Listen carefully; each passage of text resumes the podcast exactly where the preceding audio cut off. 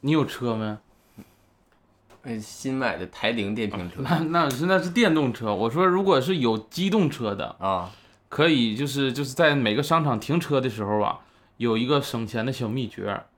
啥呀？可以可以在闲鱼上去搜索你对应的商场的停车场，会有人就是说帮你说代缴停车费，它就是便宜。比如说你可能在一个停车场要交三十块钱，他可能就十块钱给你拿下。他凭啥便宜啊？他可能是这个商场的，说是这个金贵会员什么的，商场还有这个系统呢？有啊，一些什么铂金会员，他可能就有一些停车券儿，啊相嗯，当于把这卖出去。这倒是没听说过。但是你说咱俩这个薅羊毛这个环节，咱们的这个听众的受众层，能有车吗？ 也不能那么说，还是有的。啊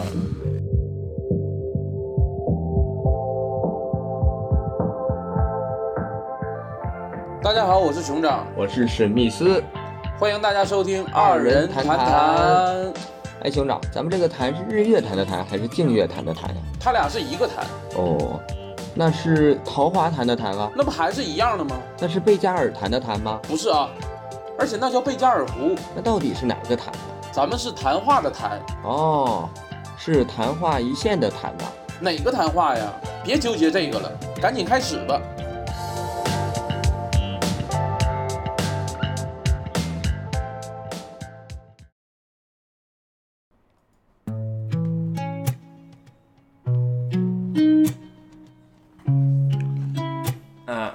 嗯，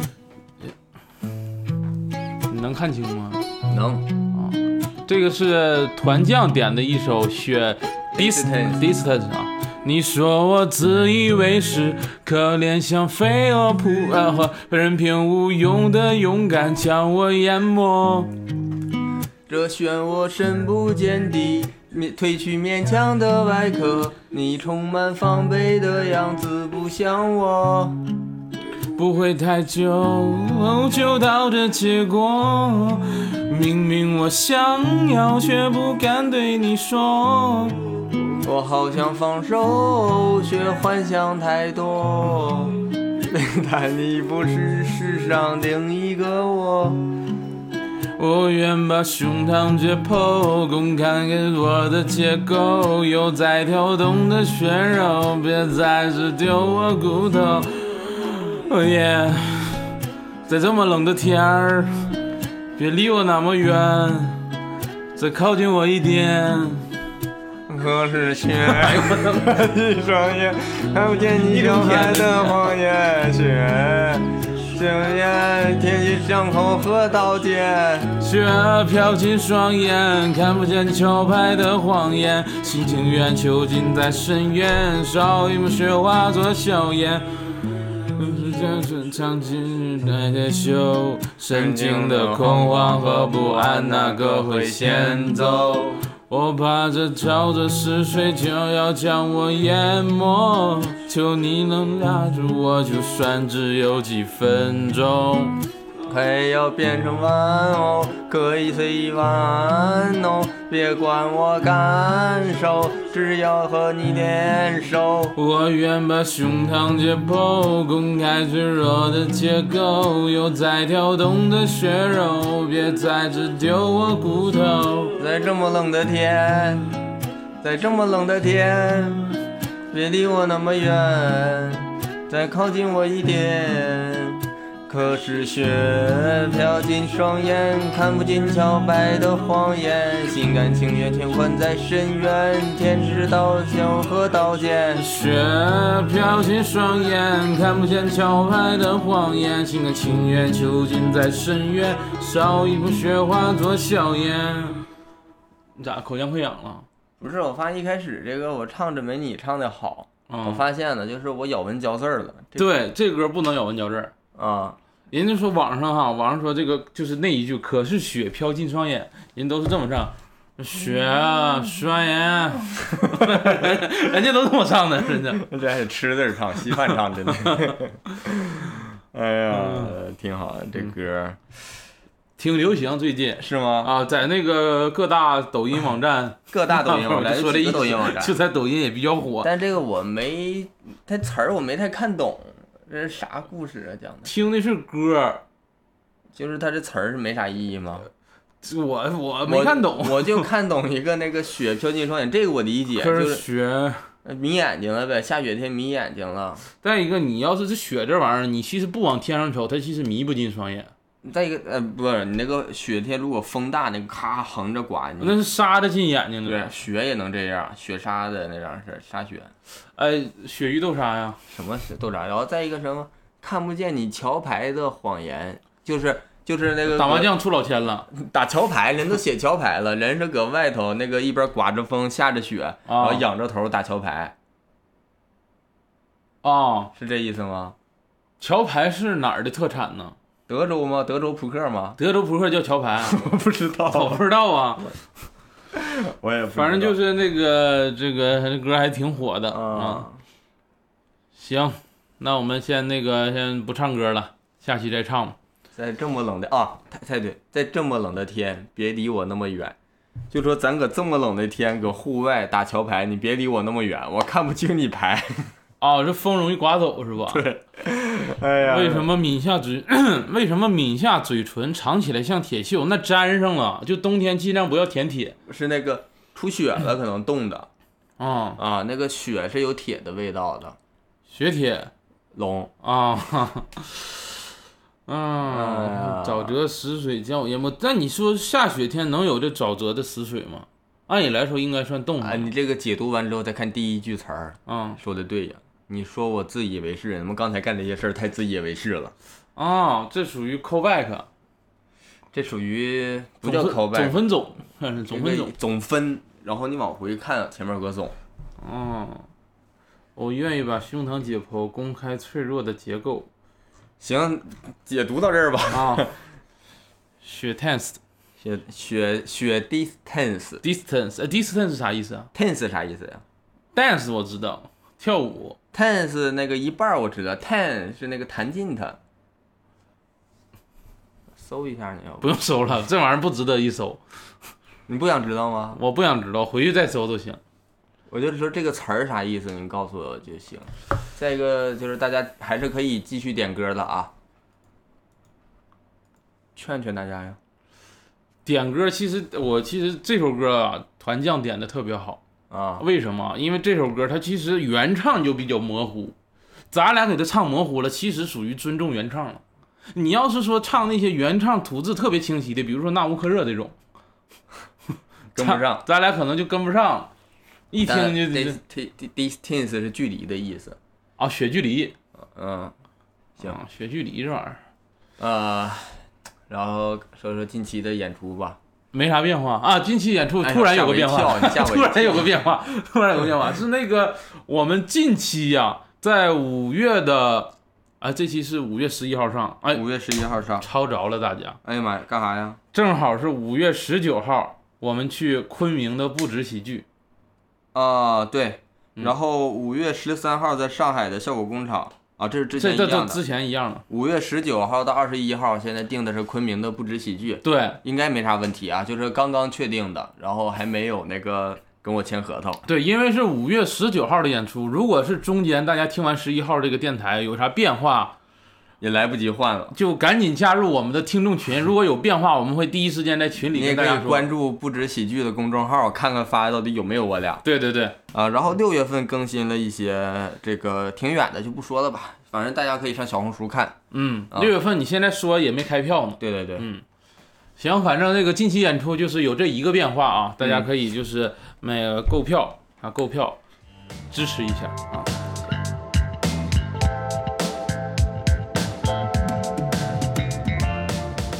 聊一聊最近的事儿，其实最近的事儿啊，这一期聊的不是说咱俩的事儿，聊的是谁的事？聊的是 公众人物的事儿。公众人物。嗯，公众人这个公众人物会说话不？是会说话的，他是学人说话不？也能学。 哎，这期聊一聊这个 小学，小学的事儿啊，聊一聊这个史呃史航啊，最近还是别咱咱统一叫鹦鹉吧。这鹦鹉，啊，我觉得有点诋毁了鹦鹉。那叫小鹰，小鹰，你不觉得更 受众更多了吗？火影忍者那边不同意了嗯，不是，樱桃小丸子那也不同意啊。啊。樱桃小丸子叫小樱啊，咋的？有爱称啊？万一有爱称呢？有人人爱称叫小丸子啊，啊，叫啊，对，叫小丸子哈。行嗯小，史吧，小史讲你的事儿呗，就是啊，不是啊。 最近就是有这样一个事儿，反正大家应该都知道了。大家都知道了这个微博热搜也是频繁的这个这就是说在第一、第二的这个位置上。啊，截止到今日，他一共回应了两次，应该说是他不回应啊，感觉还没坐实。嗯，他回应，而且我感觉啊，他放的那个证据啊，就是相当于锤自己。我也感觉是，就有一种就是在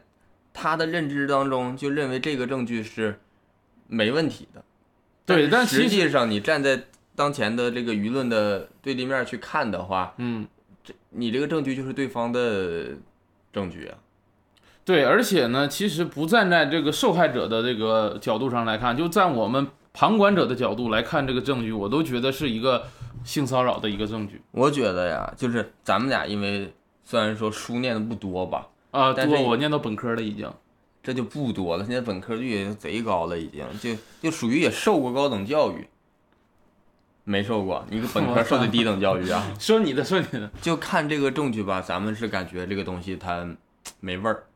不是没人锤自己锤的太明显了，但是是不是其实有很多就是他的这类人，嗯，就是我们说这种油腻的人，嗯或者说就是这种嗯父权思想很根深蒂固的人，嗯，是不是看他这个证据反而觉得哎这个东西是双方都有问题呀、啊，对，如果是他那种人看这个证据，的确是这样，因为他不把那种行为当做性骚扰的行为，啊？所以如果是同类人看，他这个证据可能会成为证据。所以他这东西是不是就不是给我们看的，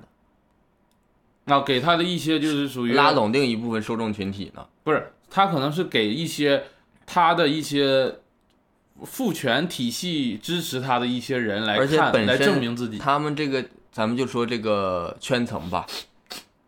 干啥呀？嗦了两口呢？不是，我不是，就说他们这个圈层，你说他现在说到底，他有必要讨好我们吗？而且这个事儿现在就到此为止，是没有办法给他定罪了，我感觉是，整个舆论场上，就是只能说从道德层面，但是从这个法律层面，我感觉是完全没法定罪了。所以他是不是就趁着这一波机会，干脆洗一遍粉儿？嗯，也有这个可能吧，我只能说。但是你说定罪这个东西的确是不好定，嗯因为这个，呃，这个在我们后面再说，因为性骚扰这个证据举证的来后面再说吧啊。啊，但是说现在他这种行为，我觉得你说的这一点，就是说洗粉儿这个的确是有这个可能。嗯，而且他，我感觉他现在吸粉儿都有点儿那个轻而易举了，就是现在这个事儿之后还站在他这边儿，通过他这些方式，嗯，那那基本上就是他说啥是啥，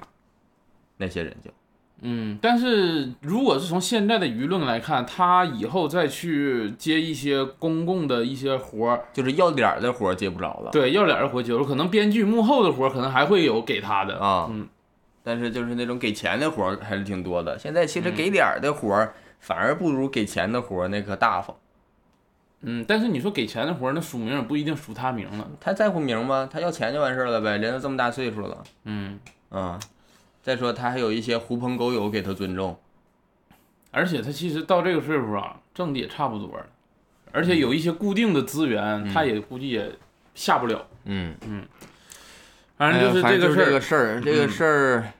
确实就是就聊一聊这个事儿啊。嗯，我也发表一下我的想法，你说一说，就是我也之前有一个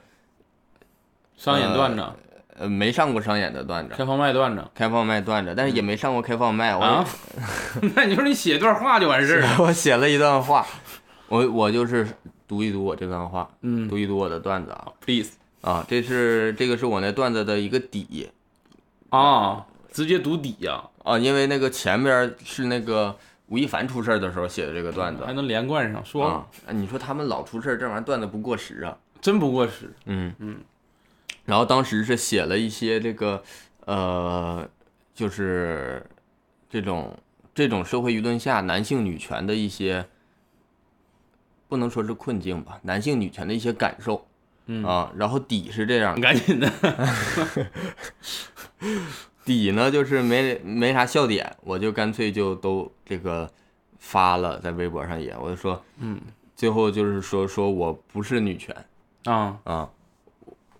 不是那种就是说天生女权，嗯我女权的原因是我是那个弱势群体这一方的人嗯啊，我能理解弱势群体的感受，而且我就感觉你反正弱势群体就会吃亏，你世界就是这样事儿的。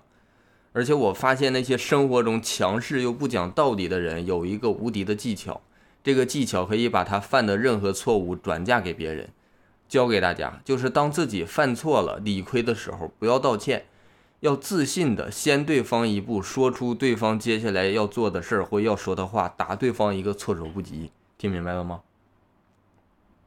就是他先就是站出来说那个我我怎么怎么样啊，就先说你，先于我错了，但我先说你。啊，举个例子，这个是真实例子啊。嗯我小学时候有一次，我带到学校的一个玩具被同学给玩坏了。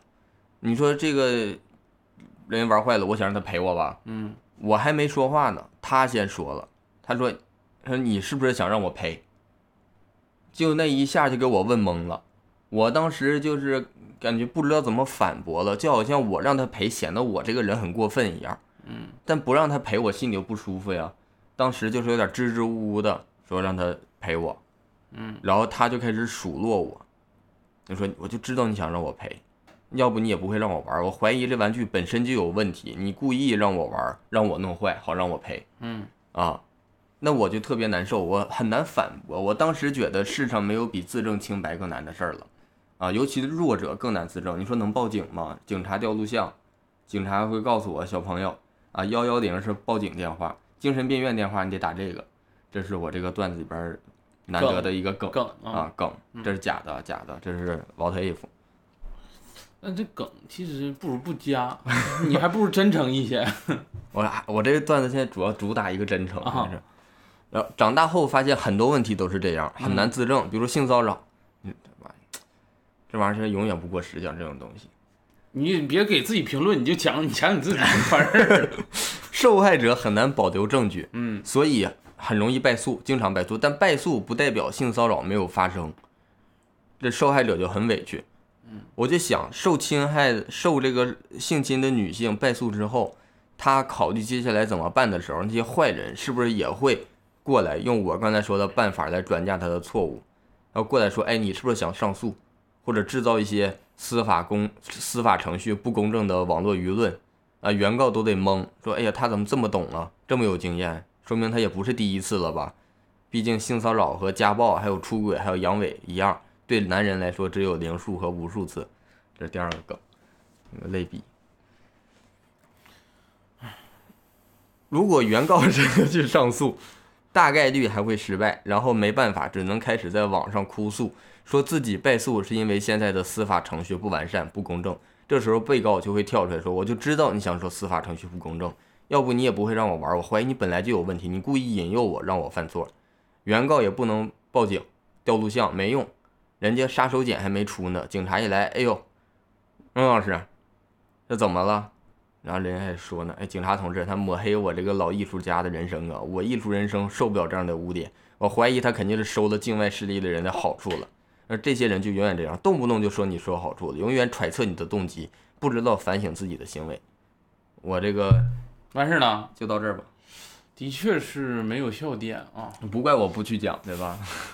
但是说的事儿是这么个事儿，理儿是这么个理儿嗯，啊。你如看果，不在脱口秀的舞台上，嗯、适合在电台里讲。嗯，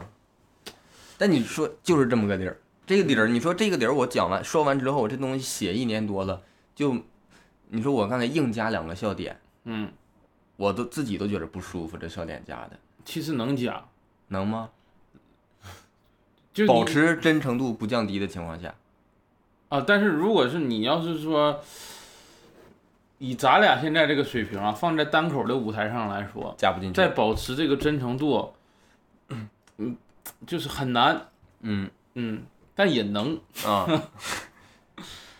哎，就说这个你的事事儿，对，就说这事儿，就说这个性骚扰呢，在我看来就是一个弱势群体受侵害，然后没有办法自我保护的一个事儿。不管当前没有办法自我保护，还是说在发生之后都没有办法自我保护，嗯所以我就想说是性骚扰这个事儿，到底要怎么界定？然后我们为什么要抵制？我想讨论一个这个呃话题。我想到了一个啥呢？就是，呃，一个方法，嗯也不是一个方法吧，就想到一个 idea 那不就方法吗？啊，一个一个想法，啊，这就你出梗的方式啊！现在是，一个想法就是说，假如说嗯女一个女生被一个男生性骚扰了，啊我觉得就是说，呃，怎么说呢？如果是我希望就是每一个女生身边都有一个，呃，男闺蜜，嚯，也不是说我这我这个就是有一个就是同性不是有一个异性愿意去帮他的这种，然啊然后去也也骚扰那个性骚扰这个人。比如说啊，我有一个呃，假如说我有一个女性朋友，她遭到了性骚扰，向我求助，嗯，该怎么办？你就去骚扰那男的，不能说是骚扰，就拱那男的， 就是以其人之道还治其人。比如说你那个闻她头发， 嗯，舔他耳朵，天哪！因为啥呢？因为我感觉啊，啊，这种能性骚扰女性的男人，他比较讨厌同性。呃，对他肯定是对女性的欲望有点太大了对，啊，如果同性给他造成这样的一个，他就会不舒服。他可能就不舒服的概率会不是不舒服的难受程度会更大一些但你这个是反击嘛？啊。反击对，那那这个受害者呢？这个是惩罚那个施害者，属于受害者的受话，害者这边怎么办？我有一个呃，也是一个 idea，嗯就是比如说，如果是举证成功的话，嗯我希望的就是说，判刑的这个年限啊，是嗯根据受害者的影响程度来算的。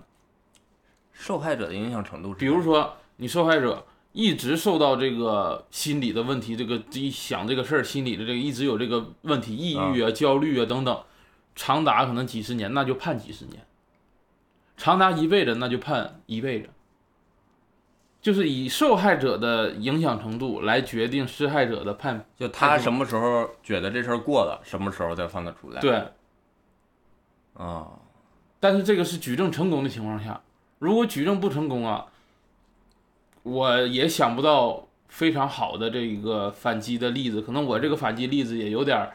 就是太理想化嗯嗯啊嗯。但是刚才咱问的不是这个，问的是如何界定性骚扰。啊啊！你问这个了吗？ 问了，我没听着我呢。有录像有录音啊。哦啊，如何界定这个？对，那就看证据嘛。一是监控有没有，如果没有的话，证据法院不给调。啊，法院不给调。呃，是有这样的情况的。那个老艺术家人生二审，这个证据不给调，当那年的那就监是控不不给是调，当年的那个 DNA 不给调，哦，那不是，那如果是这样，法律就已经明确倾向这个人的话，偏向了。那已经就是我觉得你在合法的程度上已经干不了什么事儿了，嗯这明明显就倾向人家了已经。嗯那你通过其他方式呢？看我看看啊，如果是其他方式，我觉得我刚才提出那个方法算是对他有一些惩罚了。你说还能怎么惩罚呀？就是回去再雇佣雇佣他。对你要是这种人，你说你打他一顿，揍他一顿，不影响他对以后的这个事儿产生一些心理影响影响不大。啊。嗯你其人之道还治其人之身，可能对他心理产生一些影响。嗯，呃，前两天看了一个一个人说的啥，我找不到了，大概我我复述一下意思，就是说现在大家 应该说像咱们这种人，嗯，都觉得这个事儿现在不公平，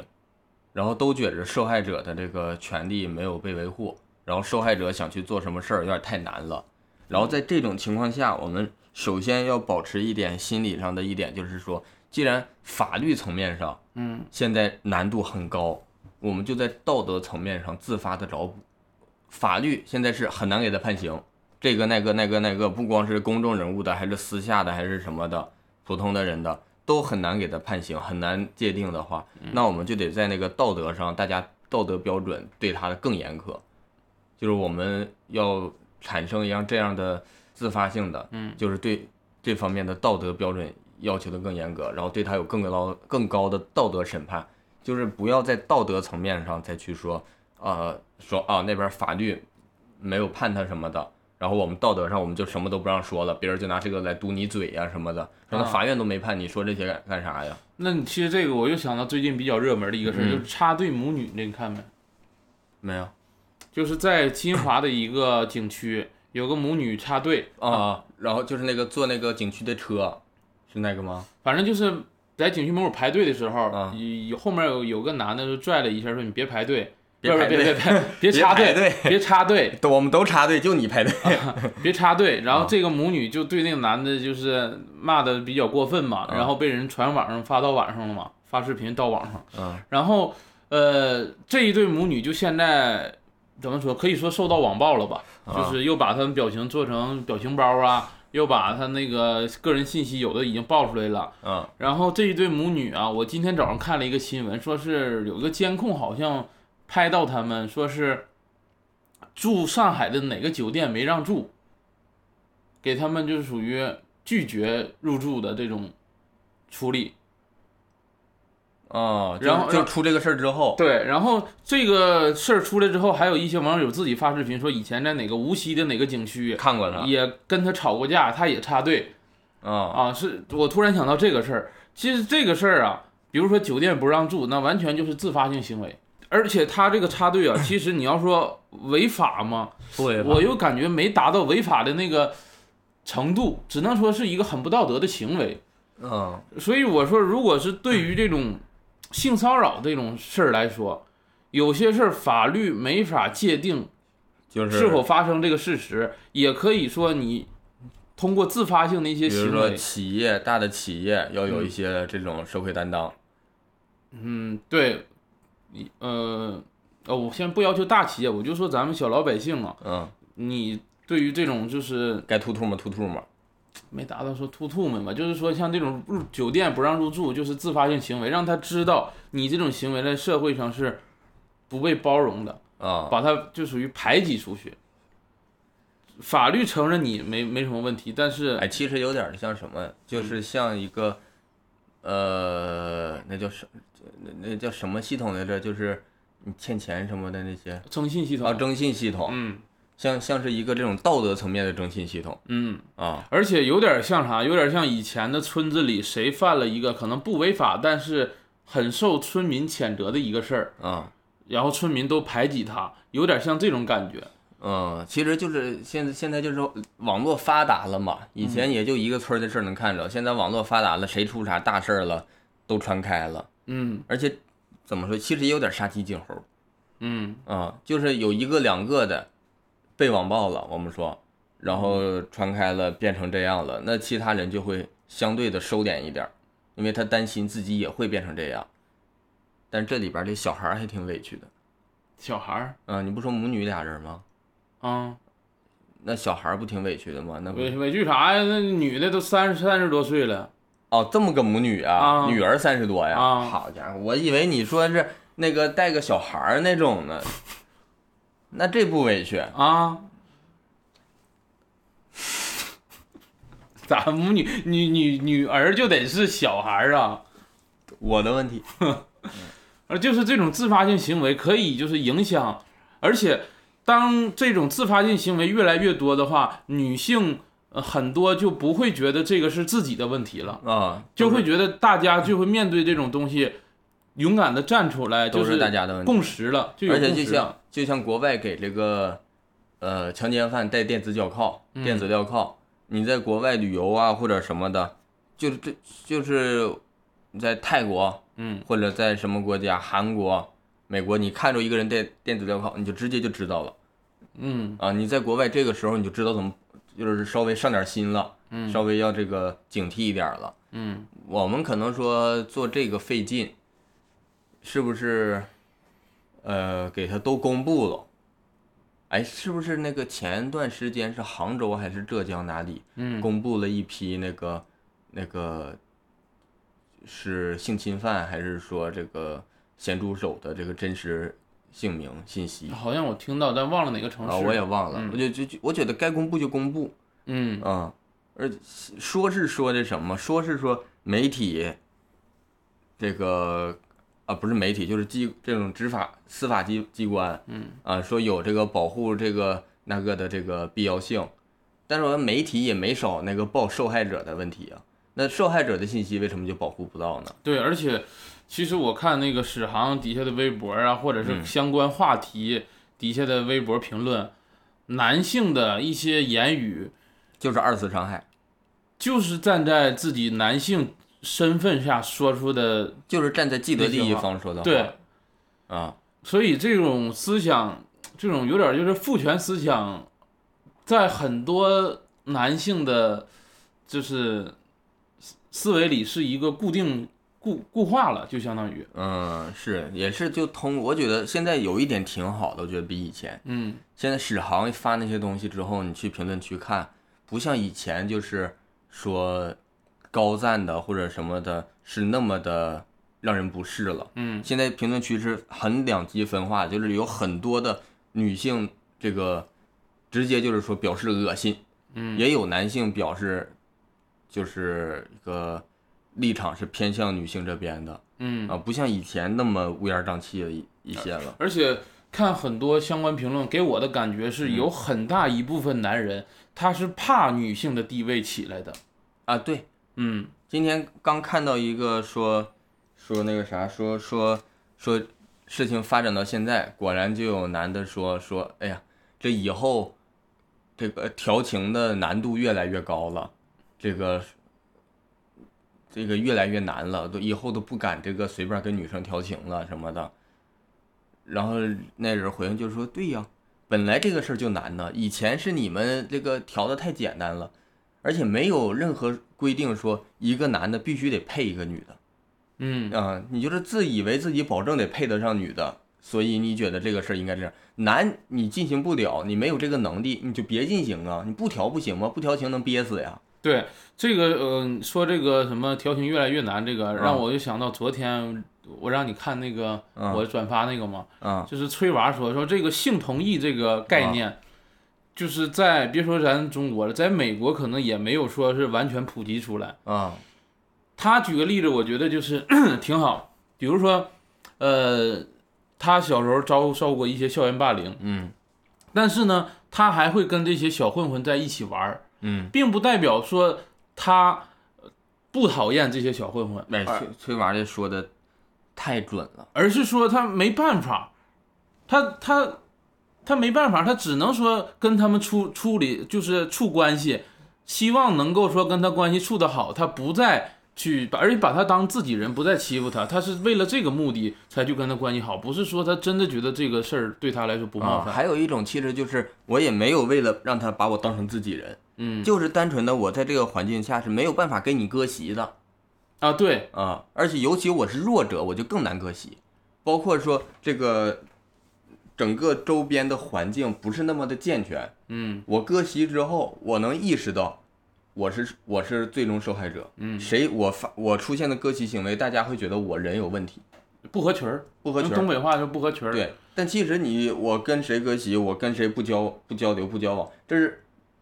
个人选择嘛。两个人想交流，应该双方都有意愿才能交流。对，而且我觉得这个性骚扰这个事儿跟校园霸凌有点类似。嗯，其实校园的那个环境，其实就是强势对弱势者的霸凌。嗯，对，跟性骚扰相似点就在于是这个是强势方对弱势方的进行的，而且校园这个环境嗯也是跟性骚扰类似，也是举证很很难。嗯你说他什么什么行为对你来说真正算作霸凌？可能有的时候是把你凳子抽走一下，对，有的呢在你书上乱画，其实这个也是说你这种法律上这是种没法判。这种就是物理层面的、身体层面的霸凌，嗯，是最容易判断判定的了，已经是。但是霸凌重点都不在这上面呀，嗯霸凌重点都是在心理层面上的呀，是让你就是我我今天我上学我就担惊受怕对，啊，嗯我我我担心一天，我担心一宿，明天我还要受欺负。嗯上上学放学呢，我又担心我今天放学让不让我走，嗯是不是又得那个什么？是不是我走不了，我还得回家，我还得编瞎话，这又是另一道难题。对，家长问我怎么回事，我就不能说真话。我又想起了啊我，我万一觉着我心里害怕，我怕我家长不跟我站在一边儿，我就得编假话。这这，你还是心理层面的东西是比这个生理上的多太多的。对，你看心理层面上，有的时候是带给你很长时间都挥之不去的一些影响。嗯，我之前在高中的时候啊，嗯下课我看到篮球场上有一滩血，嗯有一滩血， 大家都好奇说咋的，怎么还有一滩血呢？嗯后来去多方去打听教导处主任啥，一个后来说是初中部，因为我们分高中部、初中部、小学部嗯嘛，说初中部的三个小子在那个篮球场打架，捅死一个，捅伤一个，原因是什么呢？嗯原因是这两个小子啊第一天想找那小子就是要钱，嗯好像不要钱还是抢些吃的，反正就给他了，那个小子就给他了。第二天呢，就说好像也放了狠话，说你那个不行啊，第二天你还得那怎么怎么样。嗯然后第二天这小子就带刀上学校了，嗯因为可能是也是说害怕呀、恐惧啥的，他说我得保护，然后带刀上学校了。但我说的都是别人口述给我听说的啊。嗯然后在篮球场上又堵着这小子了，嗯那呃不行，我就是没有了，然后就揍，一直揍，然后这小子被人把头蒙住了，他闭着眼睛，相当于就是捅乱捅了几刀，嗯就捅死一个，捅伤一个，嗯就是造成了这样一个结果。可能有的时候啊，就像我刚才说的，在书上画画啊，或者是偶尔的是抽个凳子做个恶作剧啥的，家长看起来或者老师看起来都觉得小孩子在玩儿。但其实，在玩儿的时候，有没有征求被玩儿的那小孩儿的，就是那个意见，或者是真两个人的关系，是不是真能达到这种我愿不愿意跟你玩儿？对，如果是不愿意，你这个行为就是严严重的霸凌，我觉得就是，嗯，而且这个霸凌其实也是法律界定不了的。对，嗯我们那边儿就是上学的时候这种事儿就太多了，嗯，啊、尤其班级里边儿就永远有那么几个人儿，就是是他说了算，他想跟你怎么交流就怎么交流，就是以他的规则为准。嗯，我觉得，而且我不你到知社道你到社会上，就是你社会就得有社会上的规则了，就是要就是要明确一些。你说小孩儿可能说学校是一个特殊的环境，需要有单独的这种秩序维持的方式，但是你在学校如果说不把这个方向引导好，那其实对于这个霸凌者，我们我们说霸凌者当时也是小孩儿嘛，我反过来说，霸凌者在那个环境下没有受到正确的引导，没有被管教，他毕了业之后，他到社会上之后，他也是一个当初的受害者。其实这这个整个霸凌氛围中是是这个每个人都是受害者，只是说被害者的这个受害程度更强，我是这么认为的对，哎，你说的也是，这个施暴者啊。到了社会上，他还用他原来那一套进行不下去了，嗯，他也会难受，嗯，但是咋说呢？对他来说，我觉得心理影响，没有没有那那么么大而肯定且啊而且我是觉得他感受到的是失落，他可能，但是那个被霸凌者感受到的，那就是痛苦了，嗯。呃恐惧了。你是站在这个大社会环境上去说他也是受害者，但对其对实对在这个事件当中，对他就是一个就是施害者。嗯嗯，而且刚才说到学校，其实，在学校啊，性骚扰的这个这个例子或者行为也有很多，我觉得这个跟教育是有很大关系的。嗯呃，我举个例子吧，就是可能到初中，可能是到发育期，嗯我我记忆中有一些同学会拿女性的一些发育特征来身体开玩笑，笑对而且男生就比如说很喜欢去拽女生，当时这个女生可能还没有带文胸，啊，带的是系绳的这种，男生就很喜欢去拽人家这个。嗯。而且我见到，我现在回想起来最过分的一个是，我之前上初中的时候，有一个男生，就是把女生的那属于内衣的那扣子都解开了，然后那女生也没有发脾气，就是说你笑着说你干嘛呀？嗯这个我现在回想起来是一个很严重的性骚扰的行为了。嗯但是那个女生又没有说是，说是很生气的说这个发脾气怎么样了，嗯因为我感觉在那个环境里，她也是不想做出那个不合群儿的人的那个动机啊、而且发脾气的方式怎么说呢？就就就也很也也很考究的，在那种情况下发脾气的方式，嗯，因为你这个不是说啊，我今天发脾气能处置他，心里边知道他处置不了，他不会受到惩罚，嗯所以我发脾气呢，我能预想到我发脾气之后他受不到惩罚，然后最后显得还是我那个事儿多似的，嗯啊、他还是没事儿人儿一样，就是我发脾气没有意义，没有价值，嗯经常能感受到这种感觉，这就是我觉得是整个的教育问题，嗯没有把说尊重女性、尊呃甚至是尊重人的这种思想，去从小就去灌输。所以这就是我刚才说说，我想问说我们为到底为什么要抵制性骚扰？就是因为这个，我们觉得现在是有问题的。整体上来看，我们都想让这个问题逐渐变好，嗯那就是得从自身的心理上、行为上就得做起。你不能指望强权来说把这个事儿推行下去，然后大家就按照这个执行了，肯定是得说每个人都得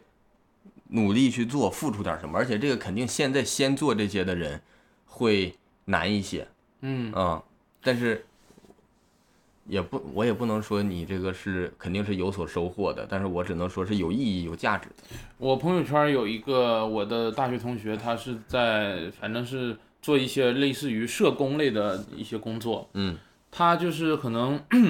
能接触到的一些群体，或者是都是稍微特殊一点的群体吧。嗯然后他可能就是说遇到这种情况，性骚扰的情况，鼓励女性同胞说是疯起来，叫起来，就是就是不要不要不好意思，对，他说这个，我我我感觉他说的挺对的，就是你把这个事儿一定要就是放大，你要当回事儿。对，夸把张。有的时候自己当你回越事儿隐越忍越隐忍，就越会怎么说，就是挑你欺负那种感觉。啊，所以如果是你在地铁上或者哪儿就真碰到这种。你叫起来喊起来，我觉得很多人会帮助你的，而不是说觉得你这人怎么这不检点，不会说这个你不检点，而是说帮助你去抓到这个人。现在我看很多新闻也是说，呃，这种咸猪手，嗯就是说都是女性说自己拍出来，抓住他，抓住他。其实很多身边的一些人，他还是会帮你的。嗯，而且而且这种人啊，这种能做出咸猪手这种行为的人，他其实的性格，我觉得是，呃，很，我觉得是懦弱的人才会做出这种行为，对所以你不用怕他。啊，嗯，咸猪手就就，但是就是直接主动做出性骚扰的人，比咸猪手这种人就是 要更可耻一些了，嗯，更可耻一些。你像都可耻。你像刚崔娃说的这种，就是说性同意这个问题啊，嗯，你别你别说，就是他说这个东西，我看着都会有一点点儿奇怪，为啥啊呀？就是我都会觉得，哦，美国现在还没有普及这一个观点吗？他举个例子是黑人跟妇女这两个可能群体稍微特殊一些的，就是嗯这种，比如说妇女也是弱势，黑人在美国也是弱势嘛。嗯嗯，他说这玩意儿，我看着都感觉我都我都我就能想到说为什么为什么崔娃在这个中文互联网世界上好评还比较多，嗯挺认可他的，而且经常出圈儿什么的，嗯因为他的很多想法，我觉得他的保守是超过了美国那个平均值的保守平均值的，他嗯的想法的保守度。他他说那个说说那个说说唱歌手。啊、啊，说把词儿不要唱那些什么嗯跑我车呀，跑车呀、美女呀，我嗯我金今钱什么啊的我今天我今天挣了多少钱？哪哎好多女的想跟我睡觉，嗯这些东西。他说，大家如果说价值上都认为这个东西，他也就是耳濡目染的，嗯你天天放这玩意儿，大家会被这个影响。嗯你歌手你你唱这个唱这个我今天认识了一个女生，嗯我俩喝了可乐酒，喝的酩酊大醉，然后她说她有点晕了，我就给她打个车给她送回家了。我真是个，我真是一个很棒的人，很棒的人，啊，这是是这么回事儿啊。嗯你就天天听这些东西，肯定感觉不一样啊。而且就就是就是你把什么当成酷，然后他还说一个歌词什么，经过别人同意什么才是真男人，啊，他这也是个解决办法嗯，啊，文化上就影响，从文化上一点点去影 响，就相当于说你，你歌手也是普通人，你歌手也去有自己的这个立场和想法，然后呢，也不随大溜儿去做那种说大家现在都已经特别喜欢的东西，嗯马上有有反响有效果的东西，做一些能影响人的东西，对，你看，其实我们你别说咱们中国的说唱圈儿，其实全世界说唱圈儿都可能受一些咱们的感觉就是学他们的，啊，对，就是受一些西方说唱的一些文化影响嘛啊。有但其实最近你看说，艾热跟王以太做出这种“别怕别老”，咱之前唱过这种歌，啊我觉得你这就听特完别舒服。你听完很很舒服，很温情，啊，就是 说唱可以不做那种，就是可以有其他的选择，而不是说只有那一种选择。其实就是肯定有人会做嗯，那种，但是就是说大家也要，呃，大家跟说唱歌手我觉得是平等的，都是普通人，跟嗯不不局限于说说唱歌手啊，就就是说我们听众跟这个创作者。都都是普通人，都有自己的立场和想法。你自己想当一个你认为怎么样是一个好的人，那你就去选择更有这个相同想法的作品嘛。嗯你自己天天就觉着我就爱听那个，我就爱听那个那个开跑车赚大钱，嗯。这是一个非常朴实的愿望倒是了。但是天天听着那玩意儿，就是说我我那个我我抢劫，我那个道上兄弟多，嗯然后我我去睡这个女朋友，睡那个女朋友，我特别牛逼。嗯，嗯，这有啥好牛逼的呢？其实想到底，大家如果不认为这个牛逼，我觉得是一种找存在感的一种行为，不是说这个行为牛逼，啊是他在生活中没有存在感。当然了，我们还要有一点说这个，呃，文艺创作嗯是有舞台豁免权的。嗯我们不是说文艺创作就是只能体现出我的个人价值观和它必须代表我的这个真实想法，嗯是可以有舞台豁免权的。但是我是觉得，什么时候大家不把这种很过分的东西当成是最流行的、那么热门的东西来看的话，嗯，是不是大家的想法就已经稍微偏向独立思考一点了？就是不不那么从众，你可以从众，但是你从众的时候要想这是不是你喜欢的东西。嗯如果就是别人喜欢你也喜欢，那就可能就是从众，普通的从众了。嗯然后刚才说到崔娃，崔娃其实还说了一个，就是除了性同意，其 实同意这个词儿在生活很其他的很多方面儿都要征求本人的同意。他举个例嗯子，就是说我现在已经是电视上电视的，属于类似于明星嘛，大家都嗯认识他，对，他可以接受说一个好朋友说是拥抱他，可以不经过他的允许来拥抱他。嗯他可以接受好朋友这样，因为他知道是一个爱意的方式。但是同样的拥抱，如果放在陌生人的身上，他就会反感一些。他说：“同意这个词儿不是界定某个行为是呃正确的还是不正确的，是以是是就是说当事人的心理为标准来证明这个事儿是对的，还同样都是拥抱，但是在不同的就是朋友啊或者是陌生人身上就完全不同的心理状态。嗯所以如果是以这个单一的行为来判定这个事儿有这个侵犯还是没侵犯，是非常不准确的。嗯，嗯他也说这个例子，他如果是陌生人说，哎，我在电视见过你啊，没经过他同意拥抱，他会觉得特别的冒而犯且。还是边界感，嗯还有就是对人的尊重上，嗯对人对人尊重，我都觉得这都属于往后说，就可能对崔娃来说，他现在讨论这个问题；对我们来说，我觉得这都是往后说。嗯我觉得对人尊重是一个二级表达了，一级表达是我对人表表达自己真实的感受感情。嗯我觉得我们连这一点现在都做不到。你觉不觉得？就是我们看美剧啊，看一些或者日剧啊什么的，嗯，他们家人之间经常会说那个，嗯、呃，我我爱你爸爸，我爱你妈妈，就是很普通那种，不是那种深情的，嗯，就是那种别人帮你啥啊，我爱你爸爸，然后或者然后经常说呃呃谢谢谢谢谢妈妈，谢谢妈妈，嗯啊，你我们现在用这个话说出来，是不是听着有点别扭？别扭，对，但是你你把你想那个在美剧里边儿，他们用他们的而且他们会经常夸朋友，哎，你今天穿的真好看，哎，你今天穿的怎么怎么样，就是啊经常会夸赞一些呃对自己朋友的。我们现在，我感觉就是从这个基础的情感表达上就有问题，是东亚都有这个问题吗？你刚才说日本没有啊？日本，日本，呃我觉得日本跟美国比，还是说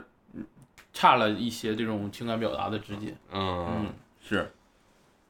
是都有一些这种问题。我觉得，首先就就是我回想起来，先不光说我对长辈儿的，就说长辈儿对我的，我我都感觉到是有有有不那么，就是有点儿那个隐藏的情情感上的隐藏的部部分的。嗯，嗯，感觉就是我们这边做什么事儿不能直接说，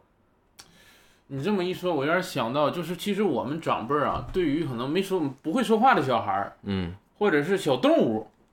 会表达说：“哎，你太可爱了，哎，这咋这么可爱呢？”会这么说。嗯，但是，一旦你六七岁、七八岁，我感觉说的就很少了。嗯，我我是觉得说的不，也有不少说的，但是我感觉说的是那种，当你家长面儿说的，我觉啊，得或者就是不是发自内心说的，不是真实想法，给我感觉就他不是真的这么想、这么说，这这是成为了一种社交习惯，对，嗯这就是一种社交习惯。然后我可能会觉得你说这个是想交换某些利益，嗯，是不是咱们这边就是不那么愿意表达自己内心情感、内心感受？因为我真觉得，就对我来说，我现在都觉着我这方面有缺失，很哎难。呃，我觉得很多家庭，尤其是咱们中国很多家庭，他的情感是含蓄的嘛，嗯内敛的，然后可能不太表达。啊但是在我们俩这个组合这个之间，我其实，在第一年，我们俩跟对方的，就是头头半年吧，嗯，跟对方的表达，我觉得也是不够的，相敬如宾，当时就是自己难受，可能我也不跟你说。啊，就是头半年会有这种感觉，但是我后我也难受，啊我也难受。啊，别整，好像就你一个人难受就，好像这我欺负你一年不是似的。不是，就是说后半年之后，就我俩慢慢说找到啊，你有事儿你说出来，嗯你我说出来告诉可你能，我哪儿疼，我屁股不。然后你难，受的地方呢啊，腰我不说哎得劲儿对，的这事儿我也难受。嗯其实俩人说出来之后吧，很多事儿其实就不会说升级，嗯，就可能哪儿说哪儿了了。这种我觉得还就是比原来说是你藏着掖着，等这个事儿自然的消失或者怎么样，就是说要好很多了。嗯嗯，其实我觉得人与人之间也是这样，嗯你难受，你说出来，你就是你别在心里说原谅一遍，你就感觉这事儿或者不要就是把自己老是放在那个，嗯，那种就是弱势的位置去想事儿，嗯 嗯、不要老觉着一出什么事儿，哎呀，我这样想是不是又是是我不是怎么我的样问题，是不是啊、那种？先先惩罚自己，我觉得不用，先不管惩罚谁不惩罚谁的，嗯就是有什么感受能能把它说出来，能能把它理清这个思绪，我现在都觉得难。我觉得我小时候，嗯，我什么想法，我真实的感受，我自己想不清，我现在到底是什么感受，嗯我到底是什么心情，我是什么情绪，我为什么为什么有时候啊，我说小孩哭了。我说我到底为什么在哭？我现在反过去想，很多时候我不知道自己到底因因为什么在哭。嗯，嗯捋不清，对就是你你你的思维有时候捋不清，嗯，我觉得大家就而且你找不到一个词来形容，这个哪个词都感觉不准确。哎，对，我觉得就是从小这方面缺，就嗯缺少练习，然后也缺少耳濡目染。呃，大家现在如果都能在这方面做的越来越，嗯，我们说叫啥呢？就是叫标准嗯标准化。那大家，我们这话说回来啊，说到被性骚扰的问题上，嗯首先被骚扰者，你可以当时直接的表达你的情绪态度，嗯啊，我们我当然我们也看了，就是说受害者发的东西，为什么他当时没表达？我们能解能理解那种感受，嗯，就是他是一个弱势方，嗯，他感觉表达了之后会影响他的很多东西，这个就是直接压在心里的。而且他第一想法肯定是觉得自己的问题，是啊不是我怎么怎么样？嗯对，其实我我觉得作为男性来说啊，嗯，在遇到我们说认识的人也好，或者单纯是网友也好，第一时间你要能尽量先做到闭嘴，就已经很不错了。嗯你要非要说话，你要站在受害者的角度去想，当然每个人都有共情能力，这很难了。你先告诉受害者你没错，我觉得是非常重要的。嗯，啊，先就是先告诉他不要惩罚自己。如果连你是受害者这边的人，你都告诉你都不告诉他，你不要惩罚自己的话，那那就是所有人都告诉他要惩罚自己了，所有人都认为他有错了。嗯，然后再再说回来，就说这个施害者这一方，施害者这一方，如果你能有一个正确的情绪表达、情感表达，你也不用憋的，每次都是那个劲儿一上来了，就开始有这些个奇怪的行为。你也可以说出来，说我非常喜欢你，就是你在做出行为之前可以说，对，你大大方方的，嗯我喜我特别喜欢你，你特别吸引我，嗯然后我呢想跟你进一步发展嗯，啊，然后也就就我就说就是尊重，最简单的就是尊重，也是尊重。当然，很多你看这次史航这事儿，他他哪管他我尊不尊重你呀？他就是一个强权对弱势的欺凌，我觉得就是。嗯嗯，而且，呃，很多男性他不认为女性跟他是平等的，嗯呃，我昨天还是前天看一个电视剧、还是电影， 忘了。他那里边儿就一个 男主、是一个就是变态的，嗯他把家里的那个墙上贴的都是女性裸体的海报。啊我认为这个行为就是没把女性当成平等，就是当然艺术这种除外啊，就是他他他的这个人的行为是我感觉是跟你追一个喜欢的。他贴的是一个人，某一个人，还是说是就是网上找的图那种感 觉？应该是网上找的图，就黄图对，啊然后贴在满面墙上。啊我有点感觉这种行为跟他追某一个就是手办，或者跟追一个某一个热门的，就是玩具啊有点类似。他没把这个呃人，这个女性 当成跟他平等的一个生物来对待，啊！我有点感觉他这是这样的一个感觉。这也有点就是有点扭曲他的这个想法。对，你要说你可能很多人喜欢某一个电视剧，会把这海报贴上，因为他知道他这跟电视剧不是说一个人与人之间的这种嗯，是人和物之间啊，对我有点感觉这种变态心理会有这种感觉。嗯，这个就有点儿，就是人家自己关上门做的事儿，就有点不好说了。嗯如果他能做到，就是我知道自己的阴暗面儿，嗯我私下这样，但我对外我保持什么样儿，那也可以那对你没影响到别人嘛？啊。我不知道你的电视剧是啥电视剧，但是你说对这个什么，我觉得整个我们所有人，嗯，就是我们意识到没意识到的，其实都对女性有一些就是基础的认知偏差。认知偏差。嗯我我前两天看那个《漫长的季节》，嗯我当时看完觉得这片子挺不错，但是我后来回想里边有一个点让我就有点耿耿于怀，啥？就是我我直接这里有剧透啊，我先我先提示有剧透，嗯，如果大家可以不想听，可以跳到怎么怎么什么什么，跳到我也不知道跳到哪儿，现在刚说到啊给这你儿，五啊分钟吧，跳到五分钟之后。呃，用不了那么长时间应该，就是那个范伟嗯他儿子死了。嗯然后在他他儿子死了之后，就是这个一家人，这个就是办个白事儿嘛，相当于简单的给自己家里边摆两桌，嗯然后他出去送姐，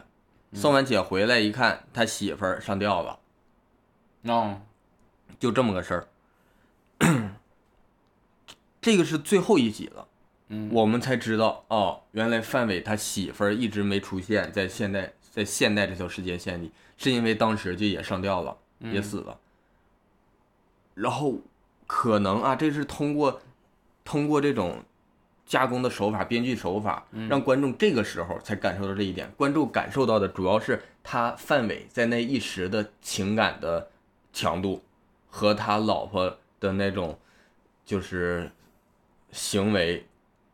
思维变化带来那种情绪感。观众在这里是想到了。但如果你冷静的想一想，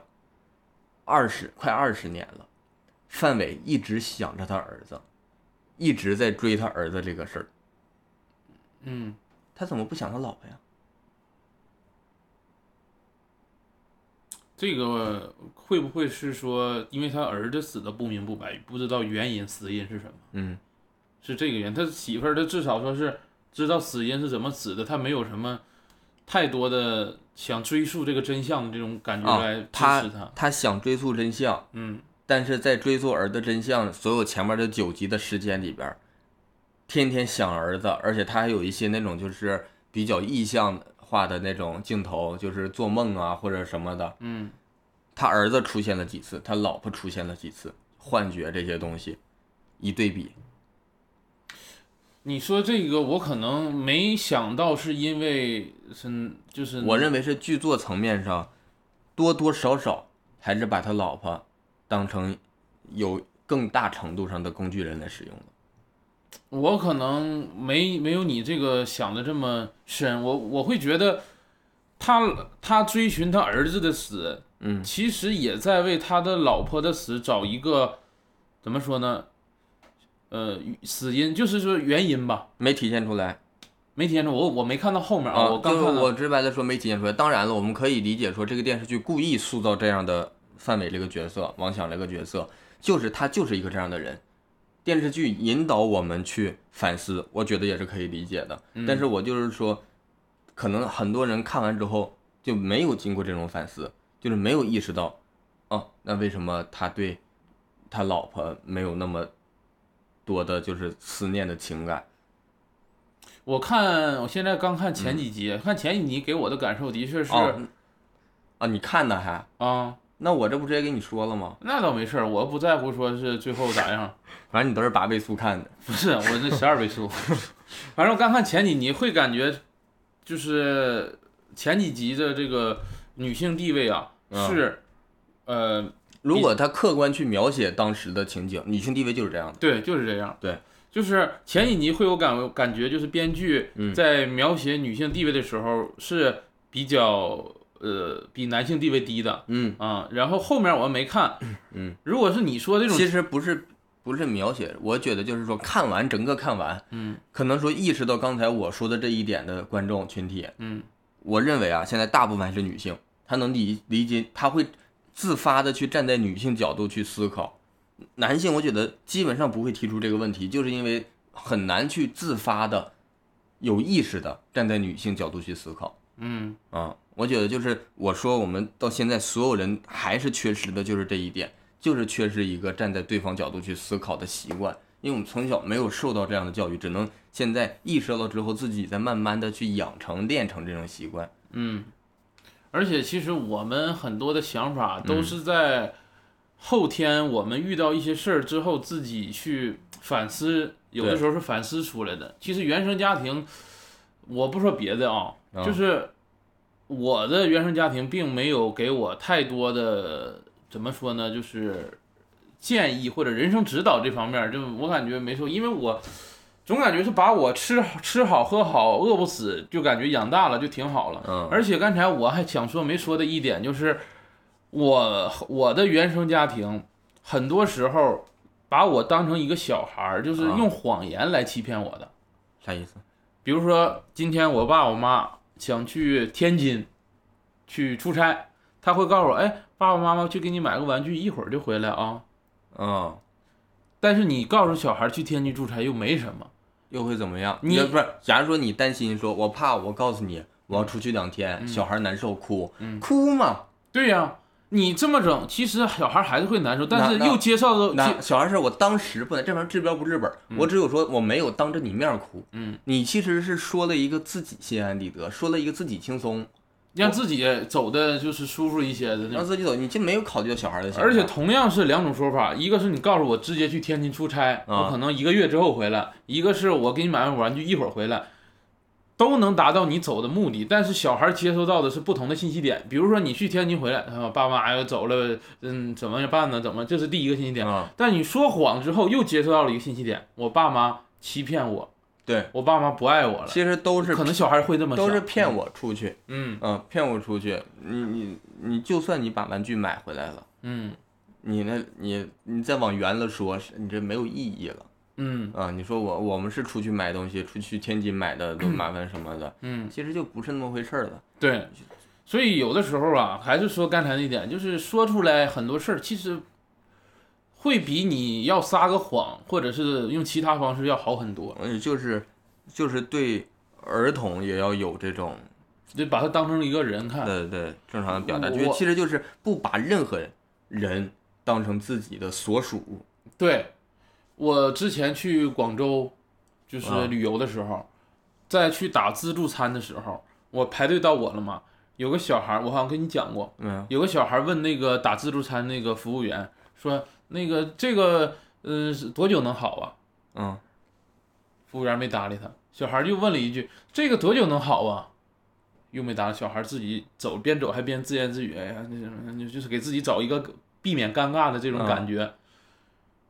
我非常能感受到这个小孩儿的心理会有一些什么样的影响，因为我小时候可能我做出一些行为也是被大人忽略的，嗯，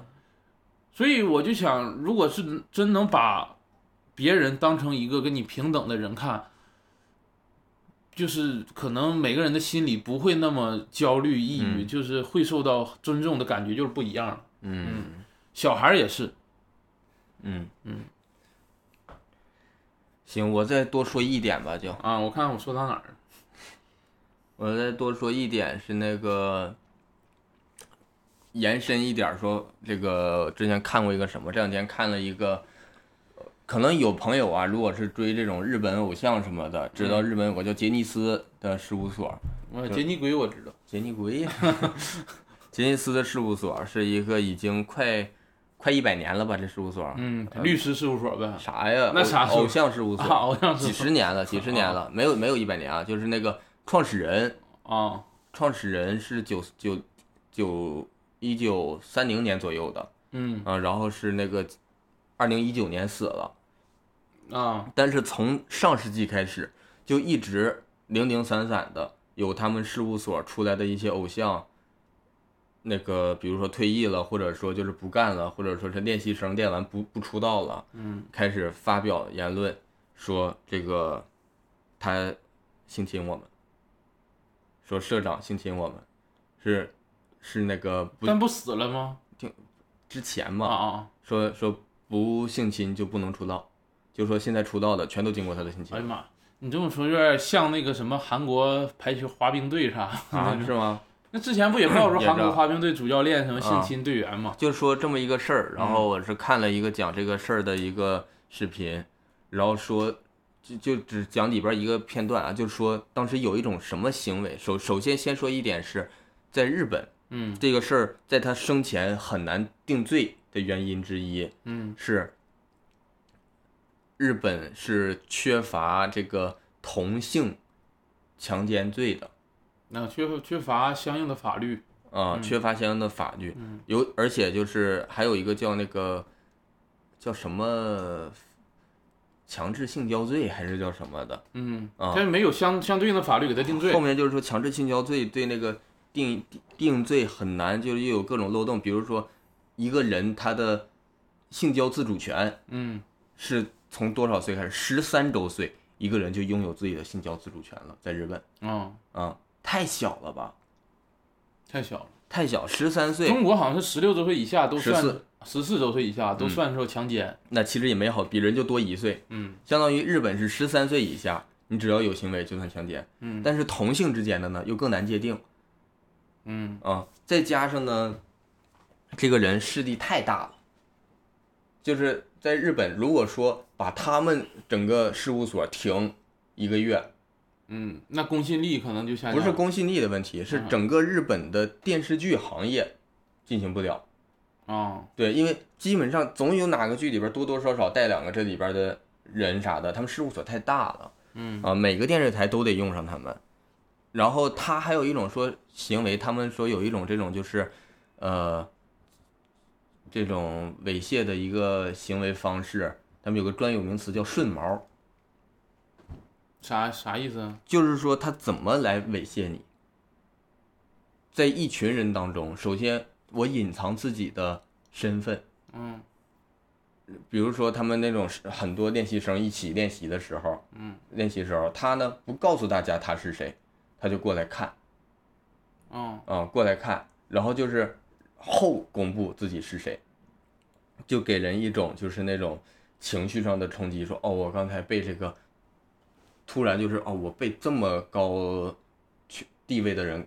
看了啊，然后内心就会想，哎呦，我是不是刚才表现的好不好啊什么的，就会担心嗯啊。然后其次呢，他会孤立你，他会想办法让大家孤立你。嗯，这个时候他再接近你，就能让你对他有那种非常强烈的，就是来自于他的安全感和那种信这是任有感方法属于，啊，对信任感。然后呢，他会给你一些呃，你觉得只有你有的东西，比如说他家的备用钥匙，很多他被他性侵的人都有他们家的备用钥匙。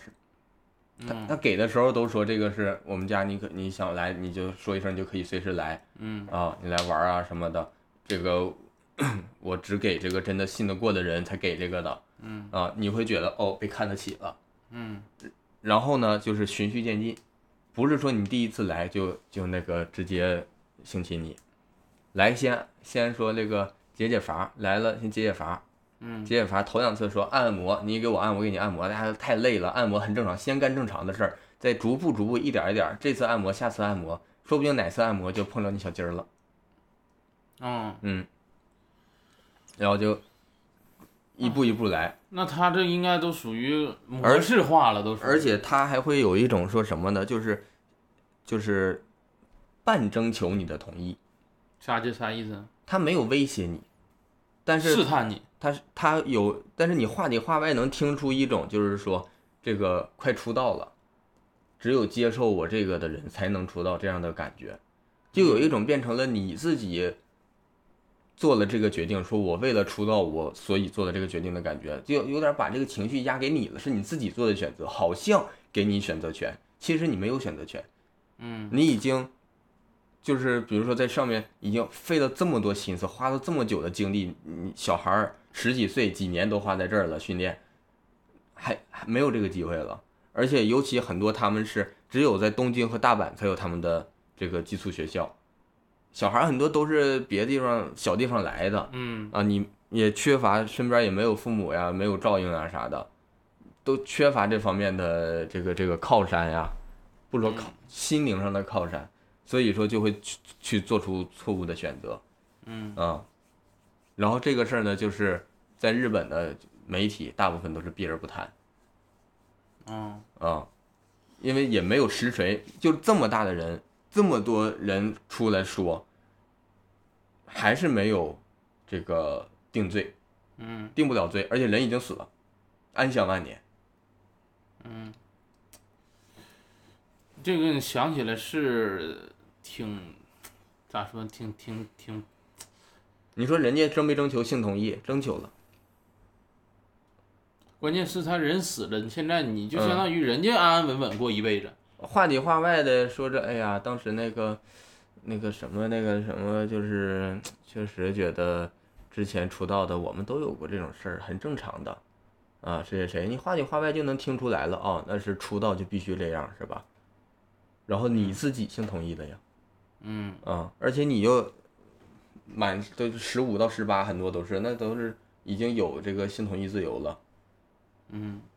那这变成什么了？所以这个个还是说是举证比较难，而且有时候法律不健全也会导致受害者就是隐忍比较多。这个事儿听起来就是，就算法律健全，嗯但是当双方权利不对等的时候，还是会发生这样的问题的。就算法律健全，施害者估计也不一定受到法律的惩罚，他总有办法，只要他权权利高于你很多，他总有办法达成他的目的。嗯所以我觉得，不管法律健全还是不健全，道德层面上大家都是要提高再提高，就是我们在道德上去评审它、去评判它嗯啊。你必须必须，其实你说那个资方，我们说资方他站在哪一边儿，我们简单说资本家就看钱，嗯资方就看钱。如果说群体都是这样的人，那资方为了钱也会去做出他的选择。对他要迎合大部分的群体嘛，对我们这已经说的很极端，他只看钱，但资方也不是只看，他也看名儿，也看什么的。嗯，比如说史航这个事儿，也是马上他还没有坐实是吧？现在没有判罪，嗯但是很多跟他合作的出版社呀，一些那种什么呃文学会、文文学剧座谈呀剧，剧社儿什么的，啊，还有那个像房思琪乐园的出版社，嗯，也把他的那个推荐语去掉，要要重新再再出版。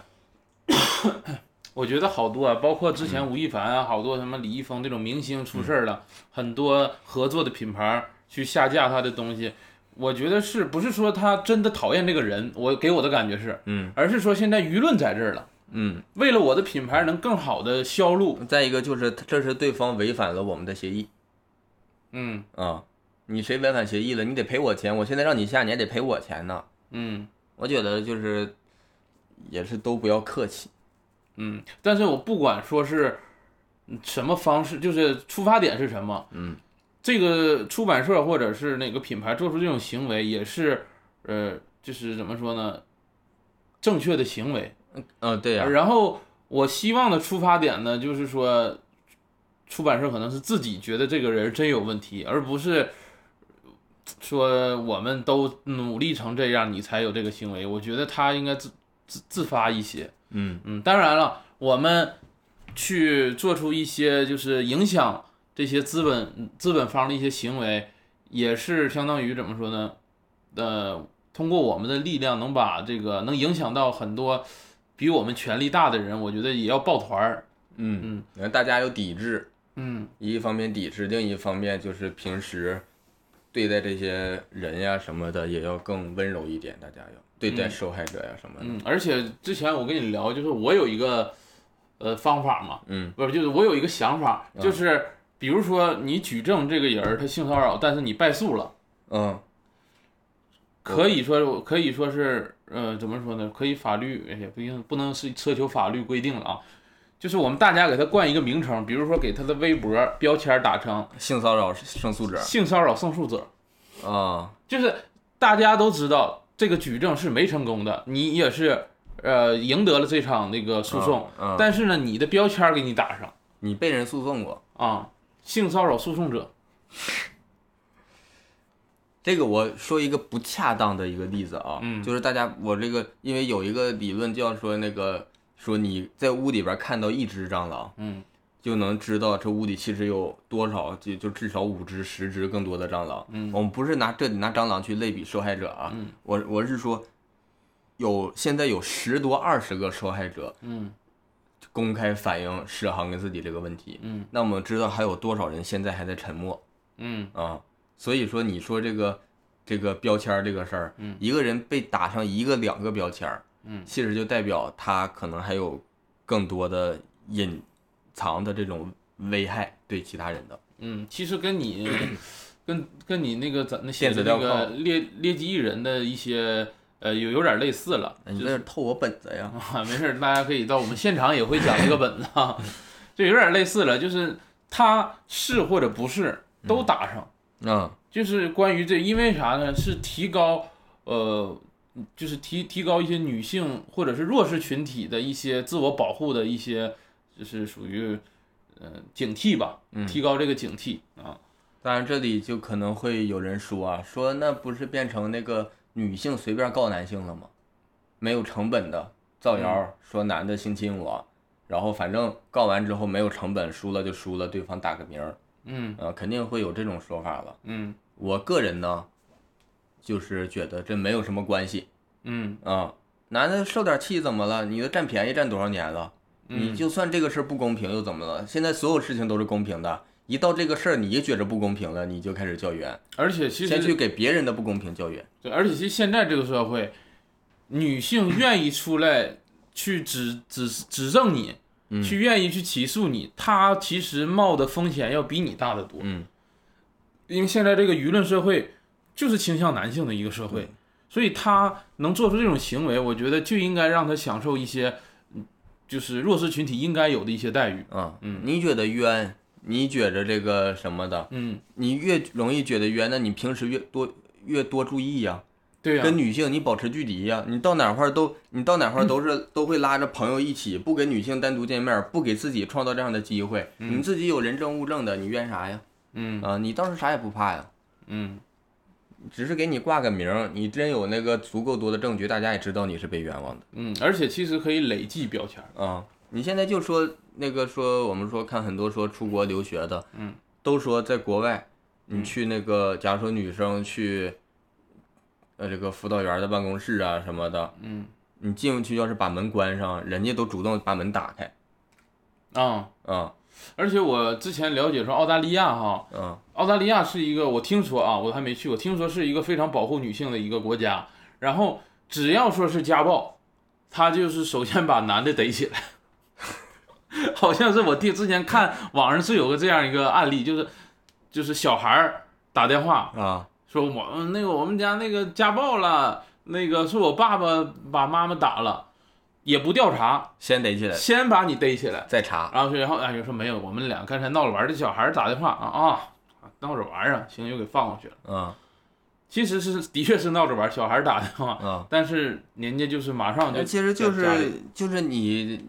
流程就按流程来就完事儿了。其实嗯你这玩意儿就应该先逮起来再查，你嗯还非得说当人那块儿查完了，以在人家主场去把这个事儿你就个人就定了。你谁你你警察你有那么大权利啊？警察你你就是该负责啥负责啥就完事儿了。 对，而且呃，你要说这个澳大利亚那边儿，因为我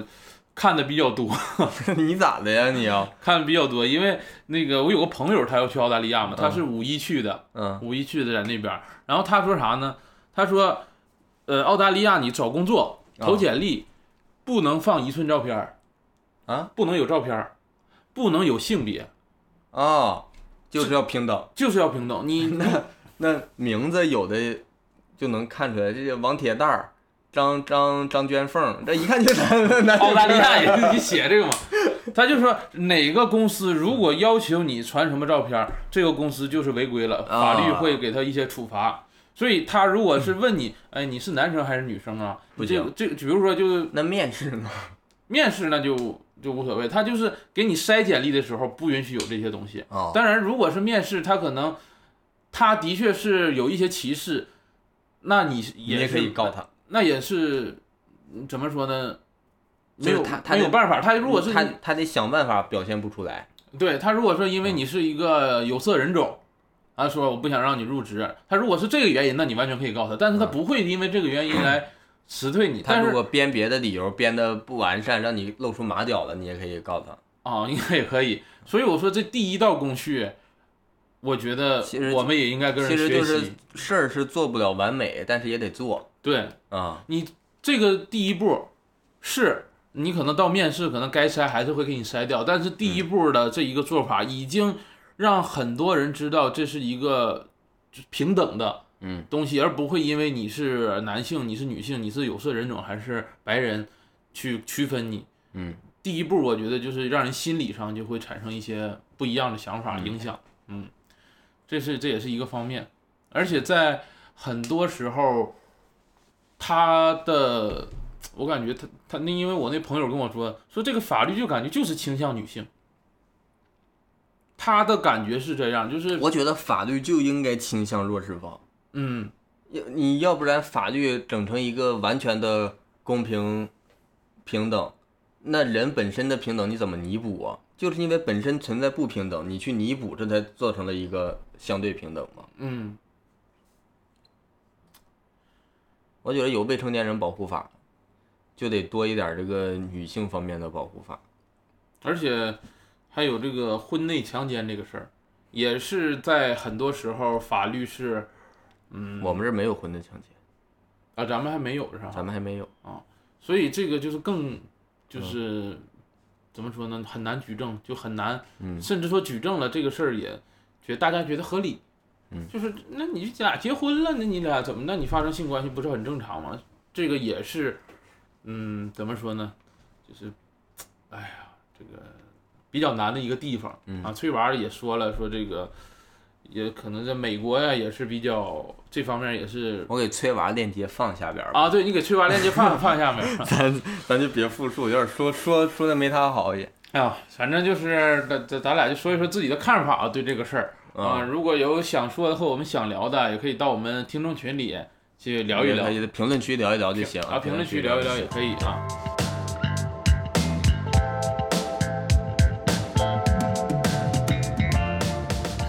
然后到我们最后的这一个推荐环节啊，推荐环节，我先来一个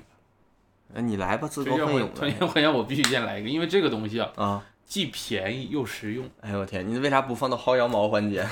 那不属于薅羊毛，这得嗯买， 花钱买。啊如果大家家里有养猫养狗的，啊？养一些掉毛类宠物的话，啊这个东西是非常实用的。怎么呢？名字叫啥？我有点看不清那个电脑，叫宠物毛发清理器，这还用看清电脑啊？不贵，十多块钱儿。然后图片呢，我会放到这个咱们简介的下 方有一个，你收钱了吧？你是不是放二维码哎呀？不是，是真实用。你像我们家里养猫的，很多时候说这是用一些粘毛器哎呀妈，你这图片，啊这图片呢？啊那听众你要看到这儿，你要有条件的话，打开手机看一眼这图片，嗯，谁家猫掉这么多毛啊？哇，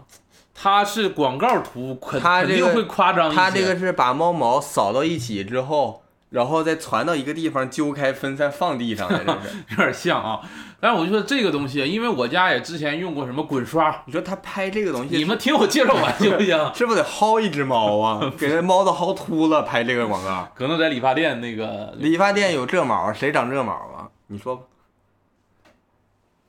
广告图，你跟我较这事儿干啥呀？ 收钱了吗？广告没收他的广告图，他那个啊拼多多的广告图行。然后这个东西啊，我用过粘毛器，因为我家养猫，粘毛那些滚啊，滚一圈儿浪费一张纸，滚一圈儿浪，还有时候还还又浪费一张纸啊，那不用吗？就是感觉滚不干 净，而且那纸的用量也很大，嗯比较费钱。但这个呢，相当于就是啥，你擦一圈儿，就是滚一，就这不是滚，就磨一圈儿，摩擦一圈儿，啊它这个毛就自动粘到这个东西上了啊。而且是啥，纯手动的，也不电动，就非常方便。啊，滚完呢，相当于一个小猫条儿就做出来了， 猫条 儿，猫毛的条儿，就你看，而且撕下来很方便，不贵啊，十多块钱儿，啊超过二十块钱买贵了啊。猫条儿是猫吃的，猫毛条儿。猫毛条儿谁吃？不是谁吃，它就滚出来一个猫毛嗯条，摘下来很方便啊啊。真的，这个我不不值得费这么多话跟你 讲。你说你的吧，说你的我推荐个电视剧，叫《重启人生》，你知道吗？啊，不知道，不，这都没不知道，你听都没听说过吗？我听过改变自己，啥玩 意就 儿？说这意思都像嘛是之前一个日剧挺火的那个，啊，真的，大家如果没看，我就非常胆，就推荐大家看，嗯太好看了。然后它的编剧是那个笨蛋节奏，啊，笨蛋节奏编的喜剧吗？呃，它不轻喜剧，我觉得算，就是它不是那种说纯搞笑的喜剧，但是它有很多有趣的桥段，它属于那种 funny，不是那种 interesting 啊，funny funny。啊，呃，为什么推荐这个呢？简单讲，就是这个人儿他人生能重启，死了之后能重来。然后又过一遍自己想要的人生哎，这个就是有趣的点了。啊，你觉得是想过一遍自己想要的人生是吧？他咋的？不是这样的。那他咋的？这个说就是剧透了，大家如果不不想剧透，直接就现在关了就行了。啊我们后边没有别的正经话了。啊，我不想剧透那你关了吧， 你把耳朵关上。他是呃，活到了三十多岁被车撞了嗯啊。他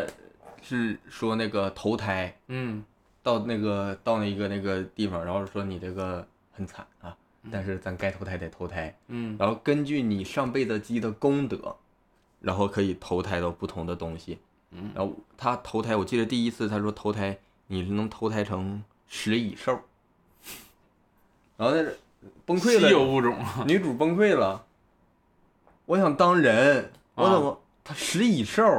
然后就跟他磨叽半天，磨叽半天，然后你是如果实在不满意的话，啊，你可以不投胎，你可以当人，但是从零开始再过一遍啊，啊，看你这辈子过得怎么样，你才能看你能投胎成什么。嗯，然后说这个这玩意儿就是免还能费再来呀？啊，免随随便来呀、随便来。然后他这第二辈子就是在想着我积功德，哦从小就是他还带着记忆的，嗯，从小就想啊，着这个是动画片儿还是说电视真剧啊真人的？真人啊呢，啊然后就积功德，从这第二辈子就咔咔积功德，然啊后他一共活了好几生，就是海积完功德回来，然后又变成海蟑螂了。说你这边能投成海蟑螂，这边能投成，反正就是说投投投不出好东西来，哎，不是，我有个问题啊，积功德之后才能投生成动物，才能投生成人。那他这不重来一次又是人吗？不是鸡够了才能成人，不是他这个不是说从从来一遍是人，你嗯积功德是去下一生，你重来是从你出生那一点重新来一次，重过一次，那不也相当于投生了吗？但不一样啊，你就就是不你能理解这个不一样不？就是你要是你积从功德你能去个从好人家，也不是这么回事儿吧？你也不能挑。他，我剧透一下吧，后边他有一辈子他能成人了，嗯然后拿出一张照片来，嗯顶上有三个人儿，然后说：“哦，我是这个小孩儿吗？”啊，不是，这个照片是从免费图库顶上找的，就是告诉你是人， 不也你也不能知道你是哪一个人。只哦然后你说，然后他也问了，说是我要积很多功德才能成为人，是人就是好是吗？他说不是，这是你是人，你是这个想法，你是人，你还想当人，你下辈子还想当人，这是你觉得人好。其实那个食蚁兽，他可能不想当人，他还想当食蚁兽呢，没准儿，或者他想当别的动物呢，哦或者说小蚂蚁，小蚂蚁这辈子小蚂蚁，下辈子我想当食蚁兽哦啊，就是说没有说人比什么东西高贵的，是你喜越想哪个，他就需要越高的功德。哦，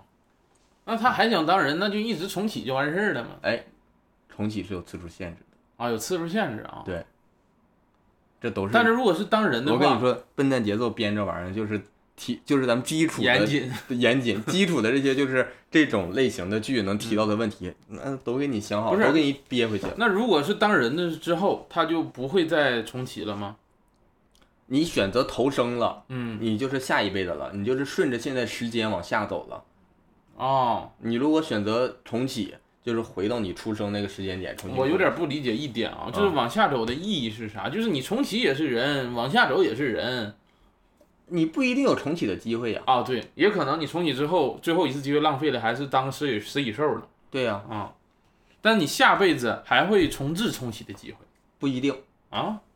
严不严谨？说一个人能不能重启，你你是到这儿了，你知道有功德这个事儿是吧？嗯，其实一个人能不能重启，是你第一生过的是什么样儿，你是一个没有记忆的状态，你不了解这些，嗯你过的什么样儿，才决定了你能不能重启，不是所有人都有重启机会的。还是笨蛋节奏啊，啊 人严谨着呢。重启次数也是有有这个严谨的设定的，哦，是你第一生过得怎么样，代表了你能重启多少次哦，啊。有的人第一生就就过是得看功德呗，就是。看功德，哦，但是他说这功德到底是怎么算的也没整明白，就说积功德，也没说怎么积功德。哦，嗯那你刚才说他小时候就干啥他？这小时候就是第二生，就是去积功德，就是小时候记得当初有过哪些事儿，哪些事儿嗯，记得的那些事儿，他去挨个去办。你举个例子，举个例子，比扶如老说奶奶过马路，这都是小事儿了。啊他小幼儿园有一个朋友，啊他当时记得小学他就转走了，嗯这回想明白了，这回看着了，这这小孩儿他爸跟老师搞外遇啊啊，他这回呢就是从中切断了，他想个办法切断了他们俩的联系，啊然后这个小孩儿就留下来了，就跟他就成为朋友了。上辈子他俩没有成为朋友，这辈子就成为朋友了。然后他呢，就是职业换了职业，自己嗯研究药了，然后就发现他他这个他爷爷还是他姥爷，嗯那个他记得上辈子他爷爷大概是什么时候去世的，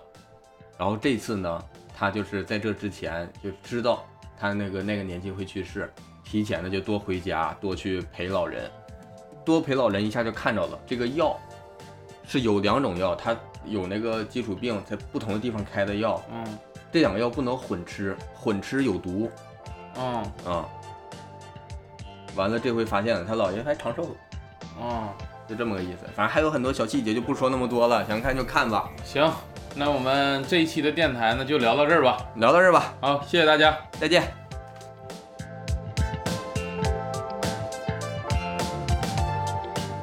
感谢大家收听《二人谈谈》，如果大家有什么意见和建议，或者想跟我们继续聊天和分享的话，欢迎大家在评论区留言。当然也特别需要大家分享给亲朋好友。我们还有一个听众群，如果想加入的话，可以添加我们小助手的微信，说你要进群就行了。微信号是 e r z k e f u 零一